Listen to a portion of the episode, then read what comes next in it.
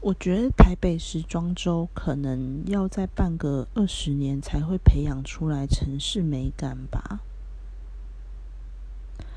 Hello，大家好，我是 Triple L Studio 的阿玲。我上个礼拜去看了那个台北时装周，因为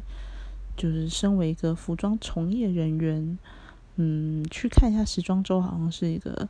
呃，吸收新知的一个好方式，但是因为我毕竟不在那个时尚的商业操作的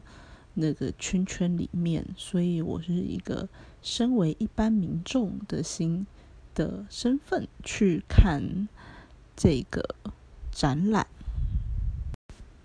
那我今天就来跟大家说一下。一个一般民众去看台北时装周这件事情，你到底可以参与什么样子的部分？然后什么样子的部分呢？就会被拒绝在门外的，被时尚圈拒绝在门外。OK，呃，台北时装周呢，我我不知道办了几年了，但是我一直有听到，然后一直知道是由。文化部主办，然后，但是你最常看到的是 Vogue，就是不知道为什么它是那个杂志的名字一直被挂在很前面的地方。然后，我我其实不太知道国外的时装周是怎么操作的，但是我不觉得这样子商业的一个行为，就是让让 Vogue 占据了所有的版版面，这是一个好的现象。我总觉得这应该是要由呃不同的商会一起去组织，就是我们有不同的工会、不同的商业协会一起组织，然后共同去主办这个活动。但是，诶，就像我刚刚说的，我不知道国外是怎么办的，但是在我看来，台北时装周的操作模式一直都，我嗯，可能没有办法很好的促成。嗯，时装产业在这部分的发展，我今天好像都把结论说完了，但是呃，我们还是先看一下，就是台北时装周到底在这一次有哪些东西好玩的，跟已经呃已经结束的。那这个这个活动，我真的是觉得它只能够用活动来看，它不像是嗯，就是四四大时装周那样子。呃，就是有不停的秀跟跟那个来看，跟跟静态展来看，那有可能是因为我只是一个一般民众，因为嗯，我们都知道，呃，秀啊，跟呃买手会啊什么的，你必须要具有一些身份的才会去看，不然我们一般民众是也买不起，就是也没有为也没有办法为他们带来很多的商业利益，那。呃，真的，这些品牌可能会觉得让我们看他衣服就是浪费时间的一个做法。好，这些通通都是题外话，我自己的牢骚。但是，啊，哦，OK，好，就是台北时装周今年在，嗯，台北时装周今啊，这今年是从九月二十五号开始。一路到十月三十一号，但是呢，不是每一每一天都有活动。那为期最长的呢，就是在呃信义新天地那边香堤大道上面有什么快闪时尚快闪店还是什么的。反正对我我我去看了，我上礼拜天去看了，对我来说就是呃一连串的广告广告的，然后限定的店这样子。就是在那边搭了几个限定店这样子，那就我就会走过，就单纯把它当做是广告在看，广告在看嘛。因为就对我来说，就是让我毫不动心，就是这些品牌平常就可以看到的呃品牌。那为期最久的是这个，然后中间上个礼拜都在做主题秀跟品牌秀，那这些秀的部分呢是是一般民众看不到的。然后跟那个在松山烟厂这边有，它有开放一个呃一个呃多功能的展演跟一个市集，那这一部分是我有去看的。那另外是我会参加的是礼这一个礼拜天，也就是十八十八号不对，十七号的时尚大秀，它在市府广场前面。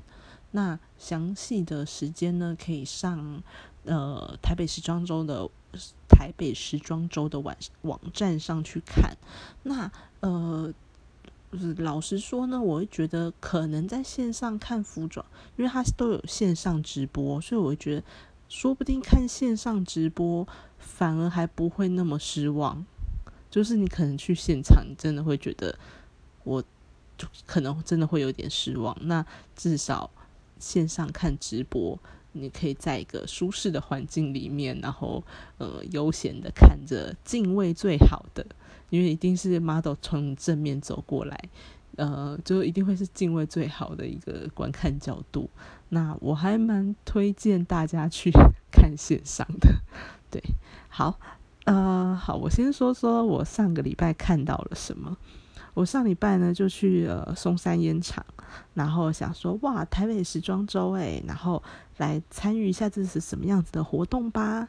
然后我就看了，呃，那边有几个地，就是松烟，它有一些仓库嘛。然后它里面其实都是呃台北时装周的场地，但是呢，里面只有两个地方是可以让一般民众进去看的。这两个地方呢，叫做驱动市集，就是这次的活动就有点高科技，呃，带了一点科技的元素在里面。那这个驱动市集呢，基本上就是在地品牌的市集。那我进去看呢，就是呃没什么人。然后呢，呃，照理来说，在他们的官网上面写的是希望在地品牌能够跟人们互动，然后用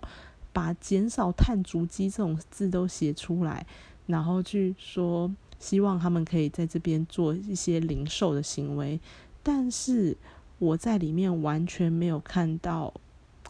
也不能讲完全，但有很零星两三个人手是真的有在那边买东西的，其他的人就是诶，只是聊聊天，然后看一下有没有合作机会，但是不一定真的会在那边进行消费。然后这次去看他们的品他们的品牌，嗯，大部分都是有点单有点单调。的，然后呃，他们与其就是呃，台北时装周呢，这次的季度是二一年春夏，二一春夏的东西，所以大家应该要把春夏东西拿出来。但是我看到颜色就是非常的少，就是通常是米色、白色、黑色。然后我想说，哇，这真的是春天吗？又或者是？他们能够取得的布料来源真的太少了，以至于他们为了节省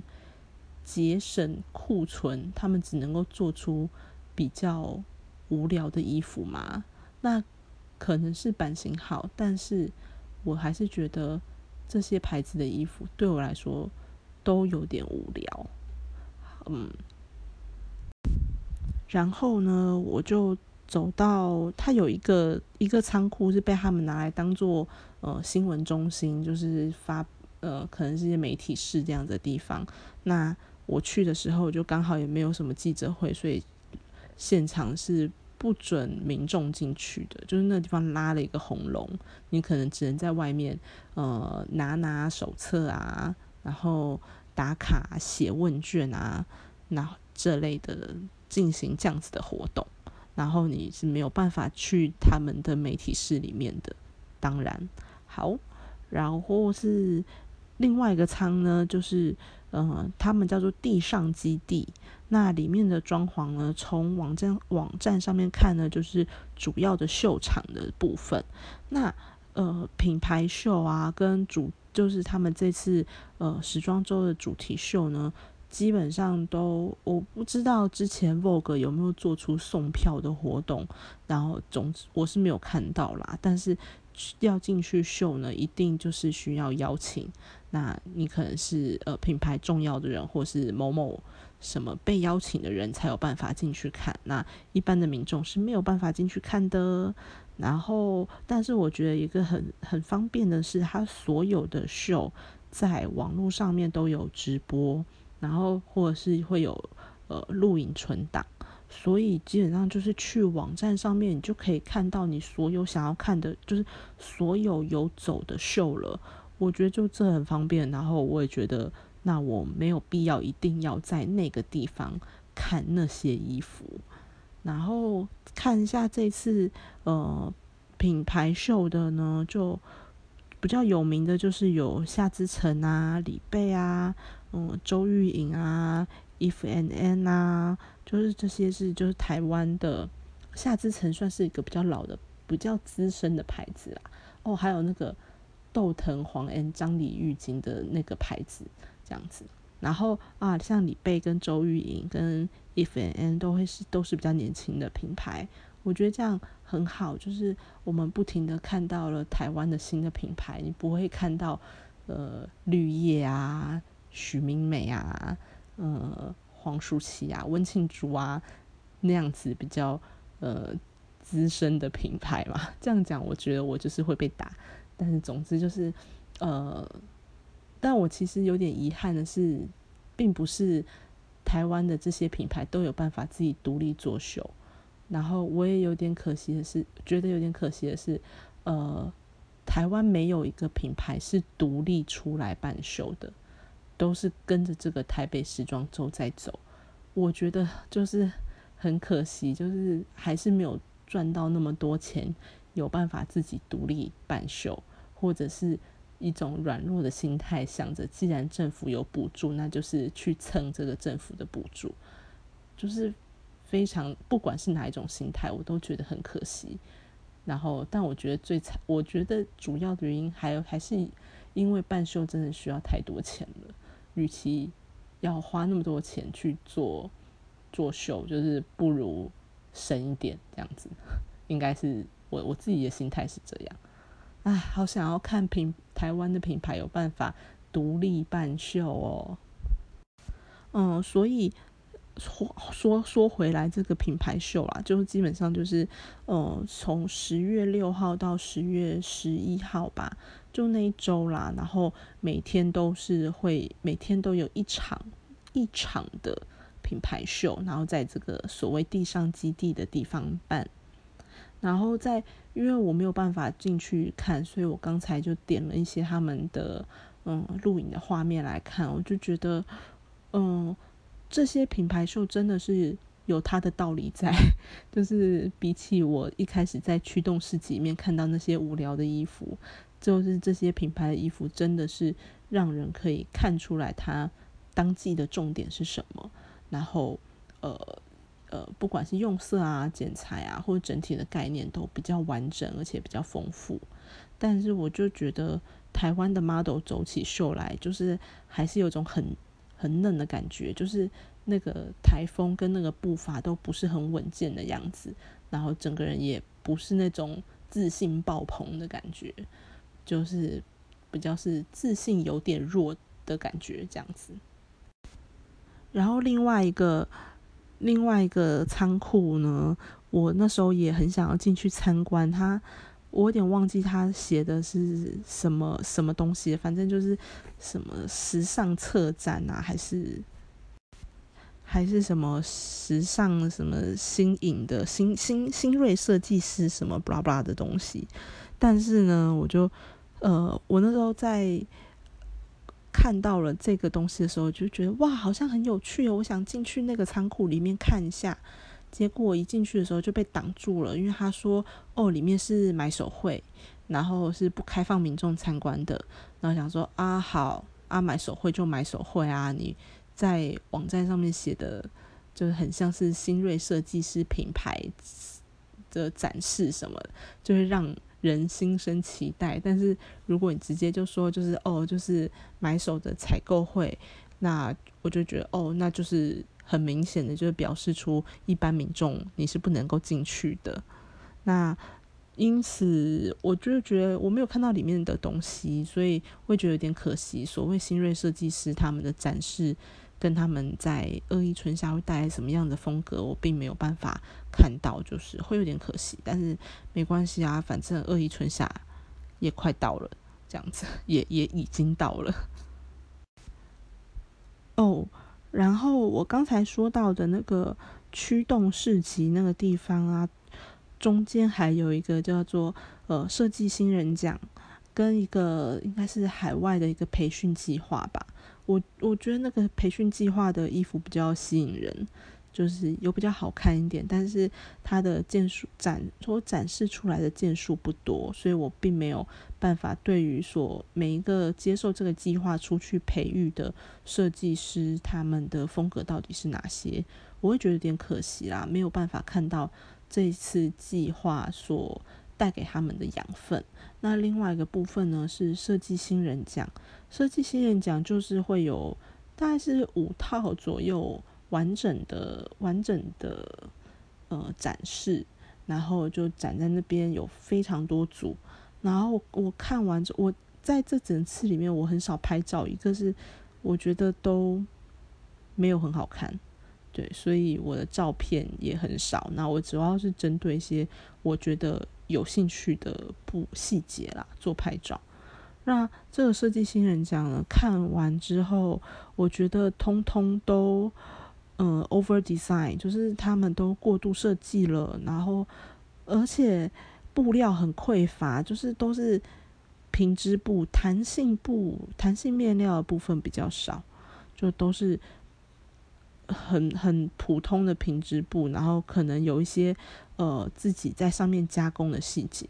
我会觉得自己要研研发出开发新的细节，对我来说会比较吸引我，因为平织布就是那样，它你除非跟布厂合作，你很难会有新的东西出来。但是你要如何去让布料开发，嗯，为了你这个新人而做呢？就是又有点困难。所以大家都在一个很有限的环境下面去做设计的情况下。就通通都有过度设计的一个缺点在，那那些东西真是多到我觉得就是太多，这样就是以一个设就是从从设计从业人员而言来说，通常简单然后能够呈现自己的主题是最好的。那可能就是因为是设计新人吧，所以通通都讲了太多的话，用了。太多太多的东西去呈现自己所要表达的事情。那有几个呢是有在做呃细节开发的，比方说有一个类似网布的印花吧，然后我会觉得有些东西它还算是美的啦。那除了那个过多过度设计的部分之外，有一些些可能。这这几组人有一两个让我眼睛觉得哎呀还不错的地方，可能就我就觉得还蛮厉害的。那其他部分都我都觉得我拿提不起劲。然后他们在松烟外面，就是在那个很比较广场的地方，他们摆了就是时装周这边摆了两个装置艺术。然后说是可以让人街拍的地方，那我去的这时候，的确是有看到有一些 model 啊在街拍，跟鸡排妹在在做街拍啊。但是那个拍照效果我还没有看到，但是就觉得嗯，好吧，哇，我也没有看到啦，所以也不好说什么。但是呢，他做了两个那个。呃，艺术装置就是用废弃的布料，然后做出来有点像是呃洗车场的东西，然后说，哎，你可以跟他拍照。那我会觉得，我为什么要跟这个东西拍照？就是它一就是美感没有那么时尚，感觉没有那么充足。虽然我觉得永续这件事情在时时装圈里面已经变成一个非常非常重要的议题了，但是。呃，把废废弃的布料做成丑陋的东西，基本上就是没有办法让时尚的人买单的。所以要再想想这些废弃物该如何变美，而不是说因为我占了永续这个名字，你们都要来跟我拍照。没有这种事。我觉得那几个装置很丑。然后我去看了在呃松烟那个二楼，我有点忘记，反正就是它有一个中间有巴洛克花园的那栋那个建筑物的二楼，他们呃上礼拜在那边办了一个叫做“玄日航站”的一个多功能展演厅，那这个。原本就是我这一次很想看的一个东西，因为他说里面有大型投影，然后声光效果跟互动科技，然后也搭配了服装的展示，所以我对于那个这个地方的展示的东西呢就非常有兴趣。但是因为他每天会有一些时段是要提供呃。就是会有互动的展演的部分，那这个展演的部分呢，就也不是一般民众可以进去的。就我那时候要进去的时候，他先问我有没有邀请卡，然后我就说哦，我没有邀请卡，我只是一般民众。他说那你一般民众，你就要等什么时候到什么时候？我那天是下午的六点半到七点。半个小时的时间，然后可以进去参观。那其他时间呢，他就会要来做展演跟彩排的活动。然后就哦，好吧，等到了六点半，就是非常多的学生跟一般民众都很想要进去参观。然后呢，他们就有稍微延误了一点点，大概延误了五到八分钟吧。然后就说：“诶，可以进去了。”我们就把握时间冲进去看。那。进去看的东西，呃，对我来说就也是就是刚刚好。然后半个小不半个小时不到的参观时间呢，我就是还蛮轻松的把里面的东西看完了。然后里面的品牌也也很不错。然后有呃沙布列啊，他们做的那种原住民风格的的东西。然后有一个展场呢，主要是在讲数位什么数位神游吧。然后对我来说，里面比较像是工装这一系列的。那呃，还有一些小品牌，不好意思，我在那个网站上面没有看到。但是有一些品牌是我很喜欢的，我现在有点忘记名字了。然后，但是我有拍照，然后我会在我会再放到 IG 上面。然后有一些对，就是有个有个针织品牌啊，然后跟一个呃礼服的品牌。那因为工装我是没有那么喜欢，但是我觉得我这次看到了非我这次看到了非常多的工装，我觉得哇，工装后要变成一个显学了吗？但是呃，就是对我来说，就是它不够够 high fashion 的感觉这样子。但是我我我很好奇这一部分的发展。那我有很多，嗯，我这样讲很像那个，就我也有很多朋友是喜爱喜爱工装的，这样，呃，好，工装的事情我们改天再聊。就是在这个玄日航站里面，呃，里面算是布置的还蛮用心的，有可能是我整个展览里面我觉得最用心的，呃，展览的布置了，因为其他部分大部分就是比较功能性的。你要秀场，我就给你阶梯的座位啊，然后嗯，秀的灯光、秀的背板这样子，或者是市集里面就是呃市集该有的那些装置这样子而已，就比较简单，没有没有更多的装饰物。但是呢，在玄日航站这个多功能展演厅的展览场合里，它用了非常多的装饰，然后也有呃一个。简单的互动，然后跟呃一些投影，哦，做了很大的 LED 视视觉的墙，那我觉得那个视觉效果很不错，所以哇，我觉得这是一个非这个展览，就是应该也是就投了不少钱啦，然后我自己会觉得，嗯，是还蛮值得一看的，但是真的是，呃。那个量太少，但不像是一个很正式的展览一样的，有很充分的东西可以看，而且时间也太少，就是呃，我只有半个小时的时间，可就是把握在秀跟秀之间的时候，然后挤进去看这样子。嗯，我不知道别的地方是怎么做的，但是我觉得如果能够把嗯秀的东西。跟展静态的东西分开来，我们分流处理，大家会更有意愿的花比较长的时间在呃时装周的这个活动。尤其是看到了玄日航站那么用心的做展览，但是却不一定有得到它的效果时候，我更觉得，就是台北时装周的预算，如果只是靠政府出的话，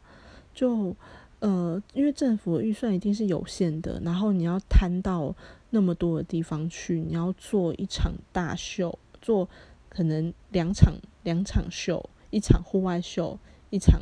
棚内的主题秀，然后各种品牌的秀，然后一个一个静态的展览，然后一个市集，然后还要开论坛，就是把那么多的小活动，然后把这个预算分摊下去，就会变得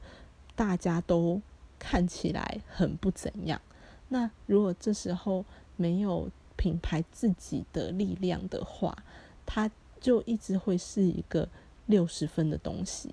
那如果品牌加进去了的话，品牌愿意自己出钱出力去布置自己的展场的话，他可能可以到七十五或是八十分。我不知道在这件事情上面，嗯，各个品牌到底是嗯出了多少实质上面对于这个展场的帮助，而不是只有。出衣服出人这样子的概念，我会就是也我也希望台湾的时装时尚这个行业能够为台北时装周做更多的事情。天哪，我真的是太多自己个人的一个小心得在里面了。Anyway，呃，玄日航站是算是我觉得这整个。呃，活动里面来说，算是可以停留比较久一点的地方。然后，哎，已经结束了。啊，我刚才有提到一些细细碎碎的小活动，呃，比方说，哦，它有两个两个论坛类的活动，一个是叫做社群名人风格学院，然后在那个大道城的 Fashion Fashion 基地。就在永乐市场的四楼，我去过那个地方。我嗯，改天如果有要把它拿来当话题的时候，我再拿出来讲。那呃，总之就是在那个地方就开了两个两个场次的演讲吧，一个是跟自媒体有关的，另外一个就是我觉得好像没有很重要，就我我不记得了，sorry。嗯，然后我觉得这个东西可能有些人觉得很棒吧。我实在是搞不懂怎么一回事，有可能就是呃看过很多人在操作这个品牌的这个活动，那我在看这个社群名人风格学院的时候，会觉得浓就是浓浓的风尚，八零年代风尚感，就是其实你在讲的东，你你你把这东西拿出来讲的时候，他已经就。就就有点过时了，就人我们已经在看更前面的东西，就是自媒体这个东西，已经大家都在努力去做了。那你现在在讲的，再把它拿来当做一个专题出来讲，嗯，身为一个已经在实实践自媒体这件事情的各个品牌来说。他只能看到的是过去的东西，他比较难看到未来性的东西。那我会觉得这个呃，社群名人风格学院呢，它是比较针对学生的，或是呃一般民众的，想要来了解一下时装时尚是怎么回事的。但是开的时间呢又很不亲民，好像在礼拜五吧，就。呃，我我我老说老实在话，我不知道有多少人会真的去看，更何况是我觉得新生代，尤其是学在在学大学生，他们是非常呃能够把握现在流行到底流行趋势的，他们是站在，他们才是真的站在这个时尚的浪头上。就他们的想法总会是最前卫的东西，他们只是缺乏一个很好的力量去推着他们，呃，去精炼他们的想法，去呃实践他们的实践他们所想的东西。那，呃，身为一个成熟的时尚的媒体、时尚的品牌来说，更会想要去 push 他们完成这些事情。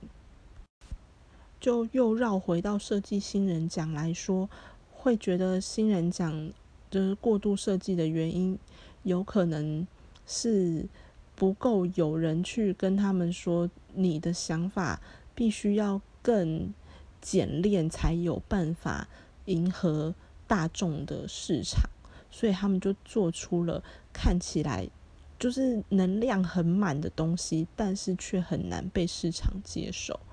然后，那他们很快就会面临到市场会觉得他们做的东西就是太太过头了。哎，真的一直在扯很远。如果有听懂或是没听懂的人，拜托请。留言告诉我，你们到底听什么听得懂，什么听就是听不懂，然后或是什么觉得还有待讨论的地方，拜托请留言跟我说。然后另外一个是，应该是上个礼拜在呃成品成品嘛，一零一什么什么文独一文创，我记不起来地点在哪了。然后做了一个一整天的。国际时尚论坛，那整个论坛里面呢有四四场演讲，嗯，我就只抓了两个重点，一个是永续，永续这个议题一直都在哦，我们这个很浪费的时尚圈里面很重要。然后另外一个就是后疫情时代，后疫情时代这件事就是正在发生的，所以。也，我觉得这两个东西是比较具有可以深度的探讨性。一个就是我们永恒的议题啊，如何让呃永续时尚这件事情，呃布料的应用啊，科技的环保啊，就是如何能够在时尚的同时，还是爱护我们的环境。就是包含所有的人力物力，现代的时尚是非常消耗我们的资源的。所以我对于我没有办法去参加这个时尚论坛，我会觉得有一点点可惜。但是就百分之五十五十，因为嗯总里面总共有四个演讲，但是我觉得可以听的只有两个，那其他两个可能是一些呃其他的从业人员会想要听的事情。那我我还蛮希望，就是可以多多办这些论坛的啦。就是我们总是会有点做到没点子的时候，那这些事情可以让我们更认清当认清自己的定位吧，然后找到一个新的方向。然后这礼拜呢，就是呃台北纺织展，就是 TAS T A T A S。哦，说错是 T I T A S 全名，我现在手边没有资料。总之就是台北纺织展，台北纺织展今年我真的觉得做的还算不错。虽然我还是没有办法去参加，因为我就是一个一般的很很普通的上班族，但是我都上班时候偷偷用脸书看他们纺织展那边做的直播，就是他们录的呃一些柜位摊位的影片，然后就会。告诉我们，呃，就是新的发展是什么？有哪一些新的科技出来了？那在布料研发这件事情上面，台湾一直都是很强的。然后，尤其是今年的台北纺织展，它，嗯，总之就是以疫情来说，它只要能够顺利举办，就是几乎都会是。大家很注目的焦点嘛，那也算是趁势推了一波吧。今年他们做了呃线上的交易，就是线上的买手会，然后又用了很多方式，让没有办法参与这次纺织展的人呢，都有线上呃线上的管道可以来看这他们的展览，就是他们的呃呃摊商展展展览的人。这些品牌的资料都做的还蛮足的，都可以清楚的看到他们的展品的内容，就是他们拿了什么东西来。那我觉得蛮好的一件事情，因为啊呃上海啦，上海现在上海也也是在做，也是在做时装时装周跟纺织展的部分。呃，上对，应该全球能够做这样子的，真的是不多了啦。那当然就是，呃，当然如果说比起比起上海来说，台北纺织展，如果是我要选，我当然会去上海的。但是因为可能会因为疫情的关系，我如果在欧美不方便出国的话，我就两个都没有办法去。那这样子来说的话，呃，在线上的呈现就会变得非常重要的。那我觉得这次台北纺织展就有成功的呃开拓他们的线上的这个部分，线上展览的部分。那我也是希望他们能够，呃，就营业交易额很高啊，就是希望他们能够吸引非常多的人。因为，呃，就是总之，台湾的纺织就非常的重要。我希望大家能够更看到这件事情，然后能够有更多的人能运用台湾的纺织的台湾原产的纺织的布料来做我们的品牌。那，呃，这个礼拜六我会去的呢，是在市府哦，就就讲到最后啦。就是市府广场的时时尚大秀，那时尚大秀，他这次做了一二三四五六六个新的新新的设计师，对我来说都还蛮新的啦，都是大概二零一五年、二零一六年的时候成立的品牌，呃，就他们的时他们的秀的展的，嗯，就就我会去看。然后也还蛮觉得觉得新奇的，但是同样的，它也有线上直播，所以如果你当天就觉得有点懒得出门的话，你看线上直播，敬畏也很好哦。就是都，我其实觉得也可以不用到现场人挤人啦。然后呃，同样的也是在一般民众呢可以参加，但是你就会在一个比较外围的位置，然后他。里面的就是摇滚区，离这些 model 最近的位置呢，通通都是公关，通通都是赠票啊，邀请来的啊，公关票啊，巴拉巴拉，所以一般民众就是不太能靠近。那我觉得在网站上面介绍这六个品牌都，呃，文字都写的非常的吸引人，就会让我很想去看，就是这我我要去的最主要的原因。然后，